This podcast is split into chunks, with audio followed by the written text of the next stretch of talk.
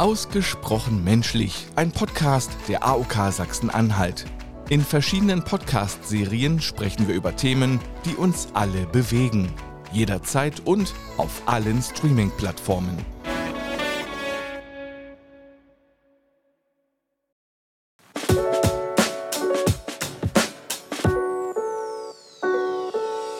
Wir müssen mal reden.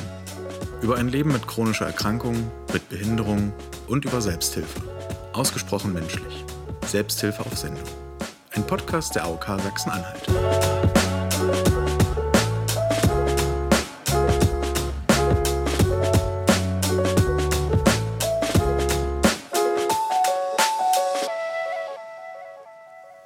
Und damit herzlich willkommen zur zehnten Episode Ausgesprochen menschlich Selbsthilfe auf Sendung. Mein Name ist Robert Grützke und in jeder Episode spreche ich mit Menschen über Selbsthilfe, über ihre Erfahrungen und über alles, was uns sonst noch so begegnet. Äh, wie immer findet ihr die Möglichkeit für Kontakt, Feedback, Anregungen etc. in den Show Notes. Da findet ihr weiterführende Informationen. Schaut da gerne mal rein. Wir reden heute über Suchterkrankungen und wie üblich habe ich euch dazu mal fünf Fakten mitgebracht. Erstens. Stoffgebundene Suchterkrankungen, zum Beispiel in Verbindung mit Alkohol, Heroin und dergleichen, basieren auf biochemisch schwer beeinflussbaren Reaktionen im Körper. Die Suchtmittel aktivieren chemische Botenstoffe, lösen zum Beispiel Wohlbefinden aus und werden dadurch vom Körper schnell als positiv wahrgenommen. Die Folge? Ebbt der positive Reiz ab, verlangt der Körper mehr vom Stoff. Zweitens. Anders als stoffgebundene Suchterkrankungen werden nicht stoffgebundene Suchterkrankungen, auch bekannt als substanzungebundene Abhängigkeiten oder Verhaltenssüchte, im internationalen Krankheitsklassifikationssystem ICD nicht als eigenständige Kategorie geführt. Stattdessen listet man sie unter der Kategorie F63.9 Abnorme Gewohnheit und Störung der Impulskontrolle. Ausnahme bildet hier die Glücksspielabhängigkeit. Diese listet man als F63.0 pathologisches Spielen. Drittens. Schätzungen nach gibt es in Deutschland knapp 16 Millionen Raucher, ca. 1,4 Millionen Medikamentenabhängige, rund 150.000 Abhängige sogenannter harter Drogen wie Heroin und ca. 1,7 Millionen Alkoholabhängige. Viertens. Die meisten Volksweisheiten über Alkohol sind Quatsch. Alkohol verkocht nicht einfach. Vorher verbindet er sich etwa mit Fett und anderen Zutaten und bleibt so zu 4 bis 85 Prozent im Essen. Rotwein ist kein Wundermittel fürs Herz. Der enthaltene Stoff Resveratrol aktiviert theoretisch zwar Botenstoffe, die die Blutgefäße vor Verkalkungen schützen, aber streitbare Studien zu dieser Praxis gibt es einfach nicht. Verdauungsschnaps gibt es nicht. Alkohol verlangsamt die Verdauung und zwar immer. Fünftens. Im Jahrbuch Sucht schreibt das Bundesgesundheitsministerium, dass die volkswirtschaftlichen Kosten durch Alkohol rund 57 Milliarden Euro pro Jahr betragen. Und damit komme ich zum Gast der heutigen Episode. Mir gegenüber sitzt Wolfgang Hagedorn, Gründer und Gruppenverantwortlicher des ersten Skopauer SHG e.V., der selbst trockener Alkoholiker ist, anderen Betroffenen mit seinen Erfahrungen zur Seite stehen will und in einem Interview zum Thema Alkoholismus mal sagte, es ist bei diesem Krankheitsverlauf so eine schleichende Manie. Man kann nicht genau feststellen, wann man den Sprung macht von Missbrauch zur Abhängigkeit. Damit herzlich willkommen, Wolfgang. Guten Tag. Wolfgang, erstmal vielen lieben Dank, dass wir heute hier sein dürfen. Und weil Podcast ja ein auditives Medium ist, kannst du uns vielleicht mal einen kurzen Überblick geben, wo das hier eigentlich ist. Wo befinden wir uns gerade? Das ist die paritätische äh, Kontaktstelle im Kreis Merseburg vom Landkreis. Ich leite ja die erste Selbsthilfegruppe in Skurbau, habe aber stetigen Kontakt zu dieser Einrichtung und auch zur ABO Merseburg. Diese Anlaufstelle äh, ist für das Paritätische mein Sitz ist im Kreiskrankenhaus in Merseburg, im Kaufmann Baserdorf Krankenhaus, in der Suchtberatungsstelle von der ABO. Aber da ich schon jahrelang Kontakt habe zu der Einrichtung hier und auch zur ABO, arbeite ich ehrenamtlich auch hier ein bisschen mit und da ein bisschen mit. Also wir pflegen die Kontakte schon jahrelang zwischen diesen Einrichtungen. Okay. Wolfgang, ich habe vorab das Interview gehört, das du mit Silvana Thomas geführt hast. Das ist hier auf der Website der AWO abrufbar. Und da hast du ja auch schon mal deinen Weg durch die Sucht auch so ein bisschen skizziert. Und du sprichst da vom, von deiner nassen Phase. Und vor allem von den Themen Selbstverleugnung, Eingestehen, Erkennen des Problems. Wie verlief bei dir der Weg in die Sucht? Ja, das ist ein schwieriges Thema, weil begriffen habe ich das eigentlich erst richtig, als dieser 1992 dieser totale Absturz kam. Ich hatte mich seit 1988 mit der Suchtkrankheit ein bisschen beschäftigt, beziehungsweise hatte ich gewisse Auflagen vom Gericht. Ich musste das machen, gerichtliche Auflagen gehabt. Äh, sonst wäre mein Job gefährdet gewesen. Das habe ich auch dann gemacht. Habe aber nicht begriffen, äh, stand noch nicht zu 100 Prozent hinter der Krankheit. Also ich habe von 88 bis 92 noch kontrolliert getrunken, versucht kontrolliert zu trinken. Das ging aber nicht gut. Äh, und in 92 kam dann dieser totale Absturz da wurde mir bewusst dann eigentlich erst 1992, äh, ich bin krank, ich, ich stehe zu meiner Krankheit. Und seit dem Tag, also seit dem 19. Januar 1992, lebe ich trocken. Und das ist das, ist das, das Beste, was ich überhaupt mein Leben äh, entschieden habe damals. Äh, auszusteigen, ernsthaft mit der äh, Krankheit umzugehen. Und ein Jahr später die Selbsthilfegruppe zu gründen, um anderen zu helfen mit meinen, die Erfahrungen, die ich gesammelt habe in der nassen Zeit. Ja, das ist ja unheimlich, was ich da erlebt habe. Äh, möchte ich hier nicht weiter aufzählen, aber es war schlimm. Äh, und da habe ich gesagt, dieses Wissen, was ich mir angeeignet habe, äh, so will ich übertragen, weitergeben. Ja. Und habe dann 1993 am 7.1. diese Selbsthilfegruppe gegründet, in Skopa noch. Da hatten wir in Skopa noch eine Suchtberatungsstelle vom, vom Land her.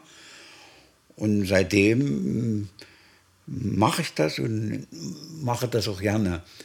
Weißt du, das ist so, es ist ein Lebensinhalt geworden von mir. Leuten zu helfen, dass sie nicht so abstürzen wie ich damals, weil wenn ich meine Geschichte erzähle, dann glauben wir das viele gar nicht. Ich sage, das ist, ich sage, das ist Tatsache. Alles, was ich erlebt habe, ist Tatsache. Das habe ich in der, in der Sucht erlebt, also in der, in der nassen Phase. Kannst du für die Hörerinnen und äh, auch für mich nochmal einfach kurz unterstreichen, was ist die nasse Phase? Also vielleicht stellt man sich was Falsches drunter vor? Naja, äh, ich sage mal, nasse Phase ist für mich äh, wo ich ernsthaft darüber nachgedacht habe, über mein Trinkverhalten. Ja, ernsthaft darüber nachgedacht habe. Weil vorher war alles bloß Schauspielerei. War, war mir nie bewusst, dass ich äh, Alkoholiker bin oder werde oder was. Äh, aber dann, 88, nach dem gerichtlichen Urteil damals, habe ich darüber nachgedacht. Nur ich habe immer gedacht, äh, ich bin einer von denen, der das kontrollierte trinken kann. Deswegen habe ich von 88 bis, bis 92 noch kontrolliert getrunken. Und das, das ging nicht gut. Also, weil du, ich habe das persönlich dann gemerkt, beziehungsweise haben das auch andere Leute gemerkt, in meiner Familie und Umfeld. Nur in der Zeit, in der nassen Phase, in der Zeit habe ich das noch nicht äh, begriffen. Ja? Da musste ich eben, äh, ich musste sehr bittere Zeiten erst erleben, durcherleben, bis zu diesem Tiefpunkt, äh, wo ich dann wirklich im Prinzip kurz vorm Tod stand. Magst du uns mal mitnehmen? Du hast gesagt, diese vier Jahre zwischen 88 und 92. Die Selbsthilfegruppe hat sich 93 gegründet oder die hast du 93 gegründet. Nimm uns mal mit, wie, wie sahen diese vier Jahre aus? In den vier Jahren habe ich sehr viel verloren durch den Alkohol. Meine Ehe ist kaputt gegangen. Ich bin in den sozialistischen Strafvollzug gekommen. Durch Diebstahl, Beschaffungskriminalität, für Alkohol. Ich habe äh, teilweise dann schon meinen Job verloren. Ich war völlig am Boden. Äh, das kann man, ist schwer nachvollziehbar. Äh, wenn ich das erzähle von meinen Gefühlen her, es hat so lange gedauert, die knappe vier Jahre, bis ich dazu gestanden habe, okay, hier ist doch was Wahres dann, äh, du bist Alkoholiker. Und das war der Ausstieg dann, wo ich es verarbeitet habe. Gab es in den vier Jahren so ein, vielleicht für dich, so ein markantes Aha-Erlebnis, wo du gesagt hast, das hat sich eingebrannt, weil das der Punkt war, der, sagen wir mal, Stein, der alles andere ins Rollen gebracht hat? Der den Ausstieg zementiert hat? Ein Aha-Erlebnis. Hm.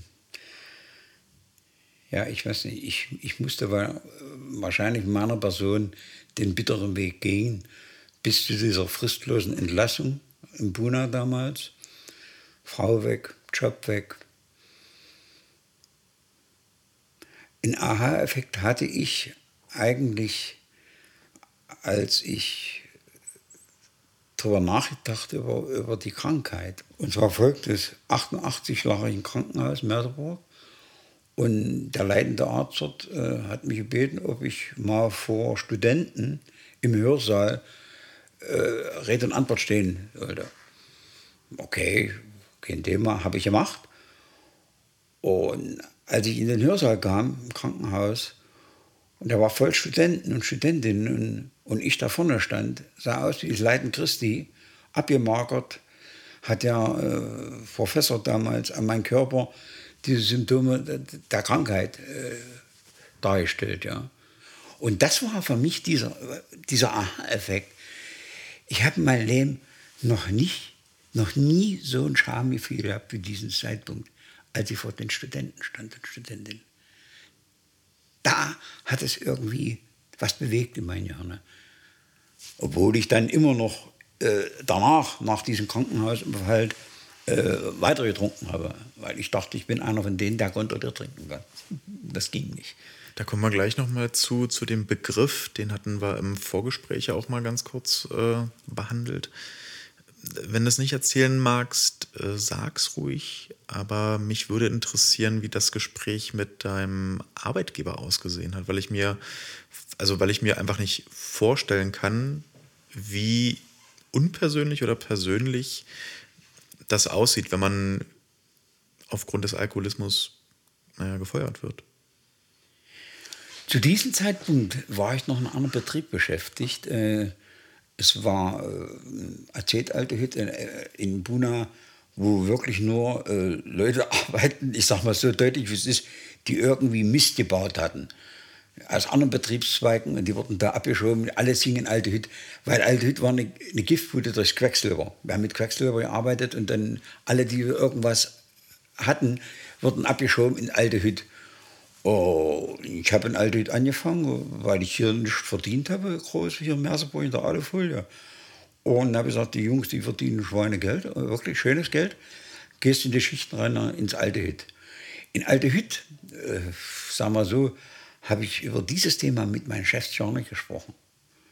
Bis zu dem bitteren Ende, äh, wo ich dann äh, vielleicht mal fünf, sechs, sieben Tage auf Trip war und getrunken habe und ich nicht verarbeitet kam, Verweis, streng Verweis, bis zur fristlosen Entlassung. In der Zeit war ich aber krankgeschrieben, deswegen habe ich hier in Buna geklagt. Ohne Rechtsanwalt habe ich das durchgeboxt, dass die mich wieder einstellen mussten, weil es war rechtlich nicht vertretbar, mich so fristlos entlassen während der Krankheit. Ja. Da habe ich mich äh, ja nicht dazu geäußert, was auch heute aus meiner Sicht äh, richtig oder falsch war. Nur Fakt ist eins, als ich denn zur Wendezeit den Betrieb gewechselt habe, weil der geschlossen wurde, habe ich einen neuen Betrieb angefangen. Also das hieß eine Kautschukindustrie in Buna. Und da habe ich von vornherein nichts erzählt. Mit dem Glauben, ich war äh, erster Anlagenfahrer, dann hatte ich mich wieder hochgearbeitet zum ersten Anlagenfahrer. Äh, mit dem Glauben, äh, wenn ich was erzähle, äh, wird man mir Steine im Weg legen um wieder dahin zu kommen, wo ich mal war. Habe nichts erzählt. Das ging auch gut bis zu den Rückfall 92. Da muss ich sagen, waren sie alle enttäuscht, weil die nicht wussten, dass ich äh, Alkoholiker bin. Nur heute, also meiner Sicht heute ist es so, dann habe ich unheimliche Unterstützung gekriegt von meinem Chef. Der hat das also gefördert, dass ich äh, Langzeittherapie mache und dass ich dann wieder voll eingestellt wäre und, und ruckzuck auch wieder mich hochgearbeitet habe als, als Schichtleiter damals. Ja. Da hatte ich unheimlich guten äh, Kontakt zu meinem damaligen Chef in CIS. Ja. Wie hat damals dein Umfeld ausgesehen? In der Phase vor deinem, äh, vor der Gründung der Selbsthilfegruppe? Mein Umfeld. Ich sag nur so hart, wie es ist, es waren nur die Penner und die Trinker hier in Haderfurch. Es war schon Wahnsinn, was ich da äh, durchgemacht habe. Nur damals war es eben der Halt, dort bei den Trinkern. Andere hatte ich doch nicht akzeptiert, Familie hatte ich so und so schon abgestoßen. Die haben, gut, der war auch noch nicht die Aufklärung aber die haben gesagt, okay, Wolfgang trinkt und so, naja, dann trinkt er wieder. Das nimmt so ein dummer böses Ende. Ja. Irgendwie zieht es ihn immer wieder dann dahin, wo man weiß, wo die Trinker sich treffen. Wo, wo, wenn, wenn, man kein Geld hat oder sowas, dann kriegt man immer einen Schluck ab und so. Weißt du? War schon kurios. Hm. Was ich spannend finde, dass in der Vorbereitung auf die Episode habe ich so ein paar Erfahrungsberichte ähm, äh, mal durchgelesen und auch angeguckt und auch mal angehört teilweise. Und was nie gefragt oder angesprochen wurde, wie sich die Betroffenen von diesem Umfeld gelöst haben. Als du für dich beschlossen hast, jetzt muss ich was ändern, wie hast du dich von dem, ich sag's jetzt mal, toxischen Umfeld, also von dem Umfeld anderer Alkoholbetroffener oder von Alkoholsucht Betroffener, wie hast du dich da distanziert? Oder hast du dich gar nicht distanziert und hast einfach gesagt, von heute auf morgen, ich, ich sehe die nicht mehr? Na, so lief es nicht ans ab. Weil ich habe ja die Erfahrung gesammelt von 88 bis 92 in den Kreisen, ja. Hm? Und auch immer wieder äh, mich da runtergezogen hat. Ey ich hatte immer schon ein bisschen Geld und, und Reserven und so. Da warst du nur Freund, äh, wenn du 50 D-Mark oder 100 D-Mark hingelegt hast und was zu trinken geholt hast. Das waren Freunde. Aber im Prinzip äh, sind das, wurde mir dann danach bewusst, keine Freunde. Ich musste rigoros einen Strich machen. Sagen, ich muss mich von dem Umfeld trennen. Das hat, das hat eine ganze Zeit gedauert, weil äh, die, die Außenstehenden konnten es auch nicht verstehen, wieso ich dann nicht mehr trinke und so. Das ist aber auch nachvollziehbar. Äh, wie soll die das verstehen? Ich habe es ja auch nicht verstanden, die ganzen Jahre. Ja? Und ich sage mal so, es gibt heutzutage, oder dann habe ich erlebt, dass viele interessiert waren, über die Krankheit was zu erfahren. Und deswegen habe ich ja dann auch den Weg eingeschlagen, mich ausbilden zu lassen als Suchttherapeut, also als, als Suchtkrankenhelfer. Das hat der Deutsche Chemiker bezahlt und habe Aufklärung und Prävention gemacht in, in Werk, genauso wie außerhalb im Umfeld. Ja. Weil ich habe das in den Jahren lange erlebt, Leute, die diese Kontakte nicht abgebrochen haben und sowas, ja, die, die sind irgendwann wieder rückfällig geworden. Ja, und wenn sie schwaches Selbstbewusstsein hatten, Selbstwertgefühl, dann haben die schnell zugeschlagen wieder. Haben sich überzeugen lassen von denen, die noch nass waren, die Trinker. Und das habe ich gesagt, das will ich mir nicht antun. Ich mache Schluss aus und seitdem, ich sage, es ist lange her, lebe ich so. Und ich habe nicht einen Tag bereut, seitdem ich trocken bin. Ich gucke gerade auf dem, also gedanklich gucke ich mal auf den Kalender und dann zähle ich mal kurz die Jahre zusammen und dann hast du ja. Im Januar hatte ich, im Januar hatte ich 30-jähriges und jetzt im nächsten Januar, am 7.1. habe ich 30 Jahre Selbsthilfegruppe. Ja, lange Zeit.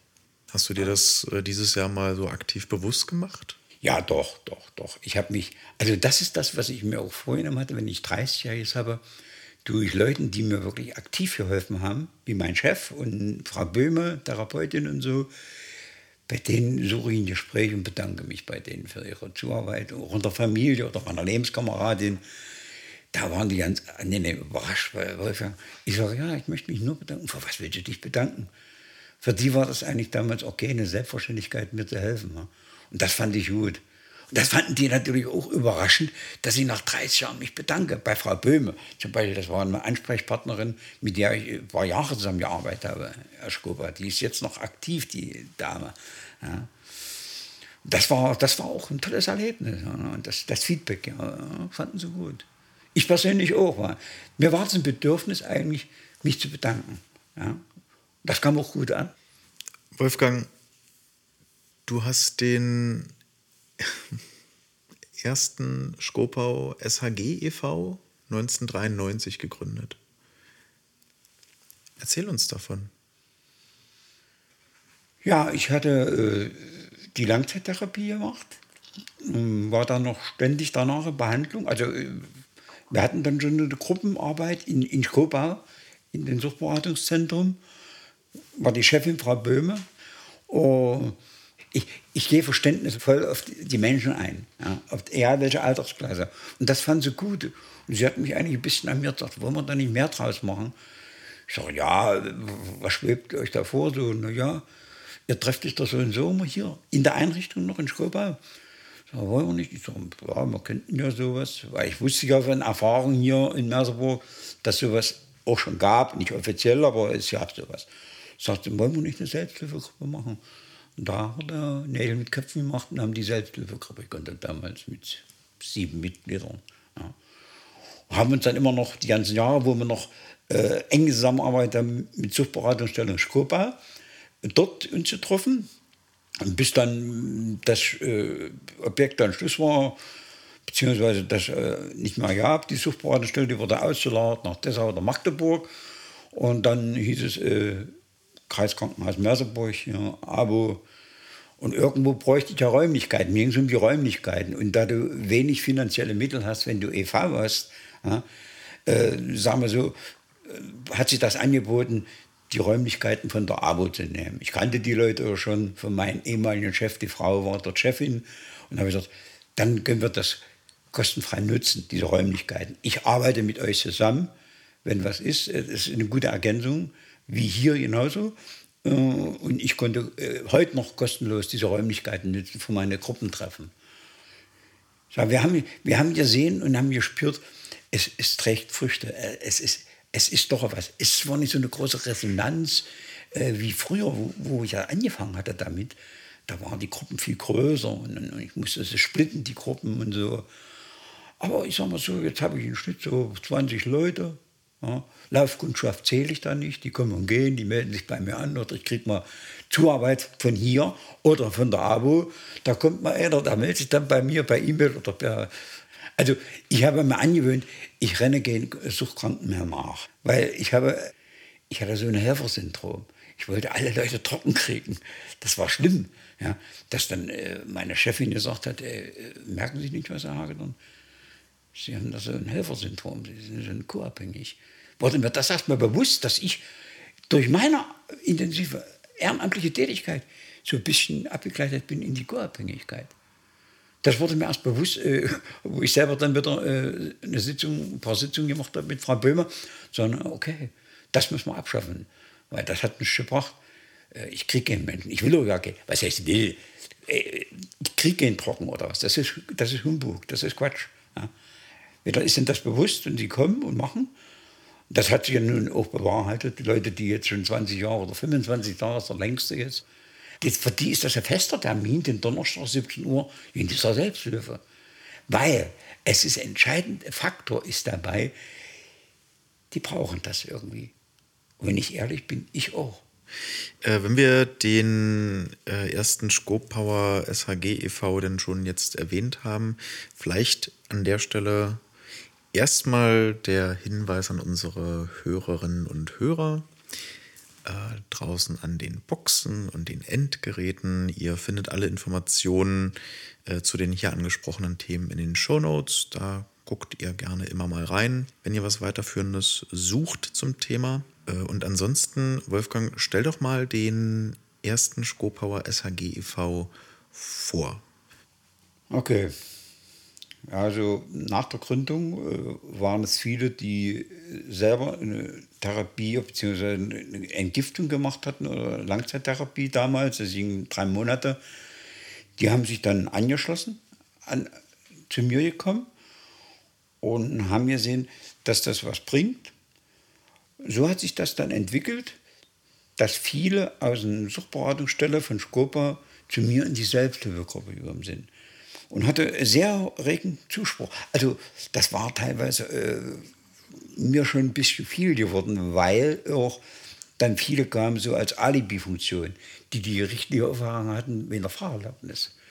Und die habe ich mir aber schnell abgewimmelt, weil es hat mir effektiv nichts gebracht, wenn jemand kommt, der seine Fleppe wieder haben wollte und dann von mir einen Stempel kriegt, der war zwölfmal dort und dann aufs Gericht und dann war das erledigt. Das war, habe ich gesagt, nee.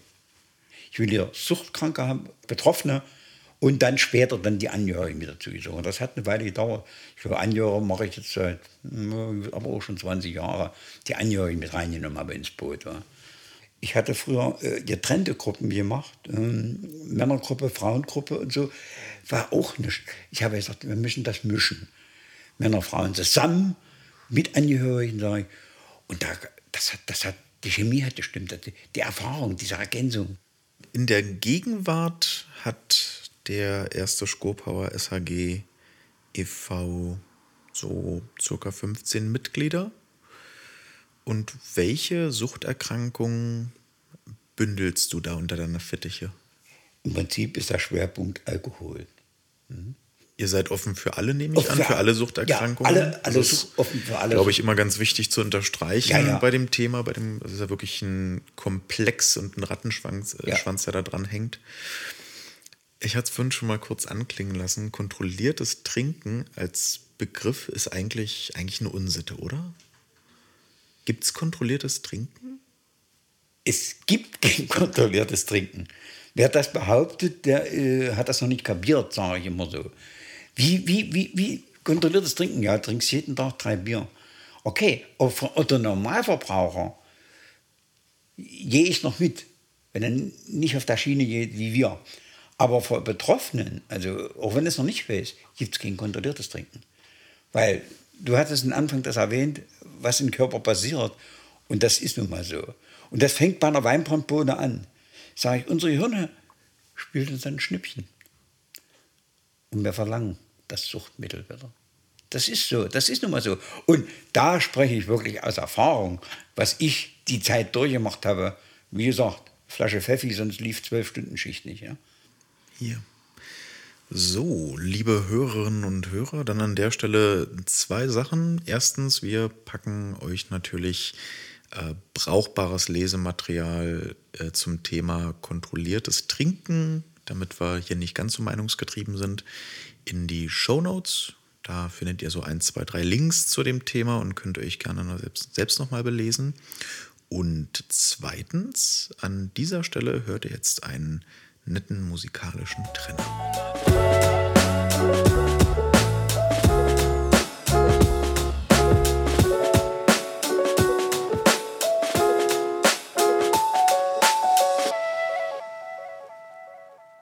So, wir haben hier eine kleine Pause gemacht und jetzt geht es weiter mit fünf Stichpunkten zu Wolfgang Hagedorn. Wolfgang, ich stelle dir fünf Fragen und du kannst dir ruhig äh, zu jeder Antwort einfach Zeit nehmen zum Nachdenken, wenn du möchtest. Ich fange einfach mal an. Es ist 1992. Wie sieht dein perfekter Tag aus? Für mich war die oberste Priorität, äh, trocken zu bleiben. Absolut. Trocken zu bleiben, Tag für Tag. Das habe ich fest verankert in meinem Gehirn. Den, den, mit dem Ziel, du willst leben, du willst auch trocken leben und alt werden. Okay, das war die erste. Zweite. Es ist 2022. Wie sieht heute dein perfekter Tag aus? Ja, heute hat sich in dem Sinne äh, ein paar Sachen verändert. Ich habe genau noch so meinen Plan, äh, meine Sachen, die für mich wichtig sind in meinem Terminkalender, äh, die ich äh, konstant abarbeite, weil die wichtig für mich sind. Aber es sind immer noch Sachen, und da steht immer noch oben, nach so vielen Jahren, äh, trocken bleiben. Und das ist immer so, wenn ich früh aufstehe, klopfe ich mir so in Gedanken auf die Schulter und sage, ah, schön, lebst noch, bist trocken, hast zwar einen blöden Traum gehabt, die Traum ist auch immer sehr wichtig, wa? die analysiere ich auch und du machst Traumdeutung. Ich sage, war alles bloß ein Traum. Ich, heute hast du einen Termin, dann gehst du schön essen. So ist mein Ablauf. Für mich ist immer abends, wenn ich ganz gemütlich heute Abend Fußball gucken kann, sagen kann, es war ein schöner Tag. Der schönste Ort in Skopau ist? Wenn die Sonne scheint und ich auf meinem Balkon liege und über Gott und die Welt nachdenke, ist das für mich der schönste Ort. Welche Band hörst du dir nur live an? Ah, die letzte Band war Status Quo. Ich bin Hardrock-Fan und Heavy Metal und fahre äh, wirklich äh, sonst wohin, um äh, auch Rammstein zu hören zum Beispiel. Mhm. Aber Status Quo war das letzte Konzert in der Händelhalle. Das ist meine Richtung. Wenn Alkoholsucht ein Tier wäre, welches und warum? Trampeltier. Dankeschön. Und das waren fünf Stichpunkte zu Wolfgang Hagedorn.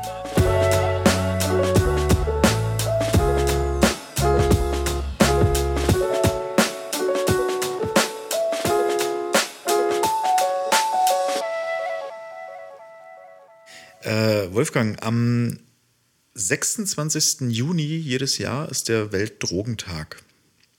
Also eher der Welttag gegen Drogenmissbrauch, aber kurz der Weltdrogentag.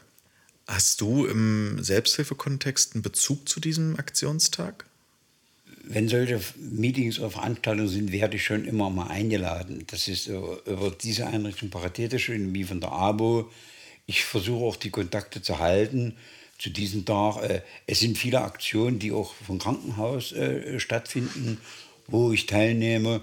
Ich, ich versuche dann immer wieder auch jetzt, wenn das 30-Jährige ist, äh, über, über die ABO Artikel in die Zeitung zu setzen.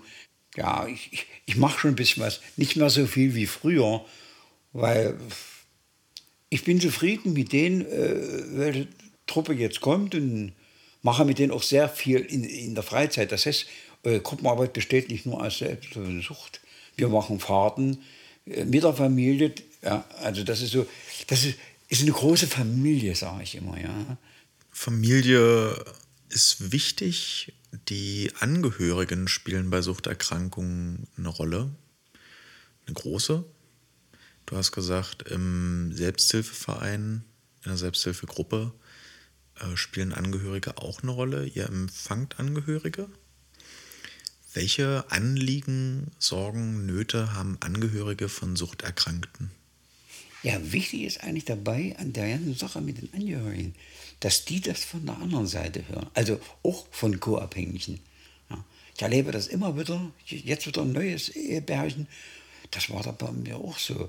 Diese Ergänzung, diese Verknüpfung von den erfahrenen Leuten, was die mit ihren Männern durch haben, oder Frauen umgedreht genauso, und jetzt diesen, diesen Bezug, diese Vergleichsmöglichkeiten, hallo. Und das, das ist gut. Diese, diese, diese, diese Ergänzung äh, untereinander. Ja? Weil ist doch klar, wie lange haben wir gebraucht, um das zu verstehen, dass wir krank sind. Ja? ja. Und wie, wie sollten das die Angehörigen verstehen? Ja, aber wenn man sie auch richtig ordentlich aufklärt, sehen die das aus einem ganz anderen Blickwinkel. Ja? Und das, das funktioniert. Das ist gut so. Das, finde ich, müsste viel mehr gemacht werden. Ja. Ich finde bei Suchterkrankungen, das ist so ein, äh, so ein persönlicher Meinungseinwurf, bei Suchterkrankungen habe ich manchmal den Eindruck, dass Angehörige viel schneller wissen, dass derjenige betroffen ist oder eine Suchterkrankung hat, als der Betroffene selbst. Also aus vermutlich sogar offensichtlichen Gründen, das Eingestehen des Problems ist ja oft Teil des Problems. Wie hast du dir denn damals dein Problem schön geredet? Wie lange hat es gedauert, bis du dir gesagt hast, nee, ist, ich habe ich hab das Problem? Ich kriegte, weißt du, ich kriegte sehr viele Hinweise von einer Schwester von mir. Ich habe fünf Schwestern und eine Schwester, die war intensiv. Die hat immer gesagt, bis zu dem Zeitpunkt warst du okay, akzeptabel, aber dann, die hat das schon damals mitgekriegt, meine kleinere Schwester. Äh, aber ich habe das nicht, ich habe das auch immer verdrängt. Ich wollte das ja nicht wahren. Wieso? Ich bin, dein Mann, mein Schwager äh, trinkt doch auch so viel, aber der war nicht betroffen. Es wird ja nicht jeder Alkoholiker. Ja? Um das zu kapieren, das hat lange gedauert. Obwohl ich da viel Zuarbeit gekriegt habe, von, auch von der Familie und so. Aber es hat nicht gefruchtet, es hat nicht gewirkt. Ich habe das immer wieder gesagt, nee, ich doch nicht. Wieso ich? Alle anderen trinken doch auch. Ja? Ja, du trinkst nicht normal, meine Schwester mir gesagt. So, ja, okay, wenn du das sagst, ich habe es aber wieder verdrängt. Das hat also wunderbar funktioniert, dieser Verdrängungsmechanismus. Das ist ja auch so ein, so ein, so ein Argument oder eben so ein Phänomen, was, glaube ich, viele Suchterkrankungen auch eint. Also sowohl äh, stoffgebundene als auch stoffungebundene Suchterkrankungen. Ihr habt in der Selbsthilfegruppe mehr als Alkoholismus zum Thema. Was für Suchterkrankungen oder welche Suchterkrankungen findet man noch in diesem Pool? Ja, zurzeit, äh, sagen wir so, Alkohol ist das Thema Nummer eins. Äh, was hinterherkommt, ist Tabletten, Medikamentenabhängigkeit, ja. Mm, okay, ich habe jetzt Depressiva. Äh, Spielsucht ist sehr wenig. Ich sage mal, äh, jeder Mensch hat eine Sucht. Aber äh, keine ist so gefährlich wie Alkohol, Tablette und Droge. Es ist doch alles nur eine Kopfsache. Wenn ich mir im Kopf hundertprozentig klar bin, das will ich nicht mehr, und daran arbeite, intensiv, dann schaffe ich das. Deswegen habe ich auch die Selbsthilfegruppe gemacht. Ich glaube, ich, ich weiß nicht, ob ich heute noch leben würde oder äh, wenn ich das nicht gemacht hätte, weil die meisten haben gesagt, der säuft sich mal tot. Und das habe ich nun in den 30 Jahren erlebt, wie viel. Und das ist ja auch das Positive, wenn jemand aus dem Verein verstorben ist, der 10, 15 Jahre erst vor kurzem trocken war, die Frauen sagen dann, das waren die 15 schönsten Jahre mit meinem Mann. Wie sehr bist du auf Feedback angewiesen? Das ist natürlich, ein, ist natürlich wie man heutzutage sagen würde, also es ist nice to have, schön zu haben. Ja, ja. Aber wie, also wie sehr zehrst du davon? Für mich persönlich, ich verarbeite es, ich finde es schön. Ich, ich fordere es auch ein, weil das stärkt auch so ein bisschen mich mit im weitesten Sinne. Ja? Gucke an. Und wenn Neue kommen, ich sage, das versteht ihr jetzt noch nicht, aber ihr werdet es verstehen, sage ich. Ihr werdet es irgendwann verstehen und sagen, Herr das hat mir geholfen. Das ist das Wichtigste. Das stärkt mich auch. Und das ist ja auch wichtig, dass die Leute sagen, das ist ein fester Termin. Ohne die Gruppe, das höre ich immer wieder an, ohne die Gruppe hätten wir es nie so lange geschafft. Es ist ganz selten, dass, dass welche äh, effektiv ohne, ohne jegliche Hilfe es schaffen, von der Sucht loszukommen. Wenn es bloß die, äh, die brauchen einen Ansprechpartner. Äh, auch ein fester Termin bzw. eine feste Instanz ist die Kampagne Kenn dein Limit von der, vom, vom Bund implementiert. Ich komme deshalb mit dieser ungalanten Moderationsbrücke drauf zu sprechen, weil ich im Fragebogen, den ich vorab unseren Gästen immer schicke, äh, ja auch so Sachen abfrage wie, was glaubst du, könnte noch interessant sein für das Gespräch? Und du hast mir äh, geschrieben unter diesem Punkt äh, in einer deutlich größeren Schriftart äh, mehr Aufklärung. Und deswegen habe ich gedacht, schneide ich das Thema einfach mal an, weil die Aufklärungskampagnen zum Thema Alkohol schon irgendwie spannend sind und ich mal wissen wollte, ob du überhaupt eine Meinung dazu hast. Es ist, es ist durch die Medien eine ganz effektivere Aufklärungsarbeit wie vor 20, 30 Jahren. Das ist Fakt ich sage mal, mehr Aufklärung habe ich dahin gesagt, okay, es kommt aber nicht nur auf noch mehr Aufklärung, es kommt auf den Mensch, wie er das verarbeitet, wie er das annimmt. Wer müsste mehr aufgeklärt werden und vielleicht wie? Eigentlich äh, noch nicht mal die Betroffenen, die Allgemeinheit. Und, das ist so wichtig, ich habe das erlebt in, in, in, im Werk drin, wo ich Aufklärung gemacht habe, oder in Schulen, dass die Interesse doch da ist. Ja, vor allen Dingen ist es so, die Interesse ist da, wenn jemand im Umfeld betroffen ist oder denken, wie du schon sagtest, die Angehörigen kriegen das eher mit. Dann ist es äh, vom Kumpel der Frau oder der Mann. In Wirklichkeit betrifft die Familie selber. Und das ist, äh, da fängt das ja schon an. Und dann sollte man ordentliche Aufklärung. Ja. Also immer wieder, der Brennpunkt ist immer wieder der Mensch. Wolfgang, vor 40 Jahren ist der Marlboro-Mann durch die Plakate geritten. Heute trinken Leute in Zeitlupe Rotwein und Weißwein in der Werbung. Was denkst du dir dabei? Ich betrachte das äh, von der Seite eines Betroffenen. Weil ich habe nichts gegen Werbung. Äh, ist immer da. Aber ich erlebe es immer wieder. Das ist das Interessante an der Sache dass Betroffene nach so vielen Jahren, egal auf die 5, 6, 10 Jahre, 30 Jahre trocken sind, dass die dann sagen, Mensch, da tropft mir doch noch manchmal der Zahn. Wolfgang, ich, äh, ich habe hier nicht mehr so viel auf dem Zettel, auf meinem digitalen und sollten wir nach zehn Episoden schon sowas wie Stammhörer und Stammhörerinnen haben, was mich ja sehr freuen würde, dann wissen die das bestimmt auch schon, was an der Stelle kommt. Zum Schluss, Wolfgang, beschreib mir doch bitte Selbsthilfe in einem Wort. Lass das ganze Gespräch, was wir bis eben geführt haben, mal kondensieren. Und wenn das Kondensat runtertropft, dann idealerweise in einem Wort. Ehrlichkeit. Das finde ich gut.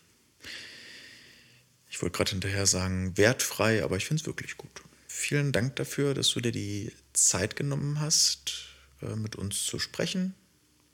Das ist sehr gemütlich. Äh, ich hoffe, wir trinken gleich noch den Kaffee fertig und werden das kleine Picknick, was wir hier aufgebaut haben, äh, noch leeren. Dann wünsche ich dir für die Zukunft vor allem aber noch gute Gespräche, viel Erfolg in der Selbsthilfearbeit und vor allem einen trockenen Heimweg. Ich danke euch. Äh, und dann sage ich nur noch Tschüss. Tschüss.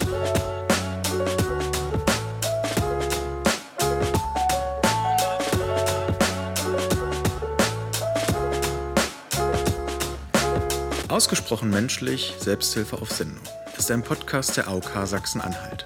Redaktion und Moderation übernehme ich, Robert Grützke. Redaktionelle Unterstützung und Koordination liefert Gerrit Schröder von der AOK. Technische Umsetzung und Schnitt leistet Axel Fichtmüller.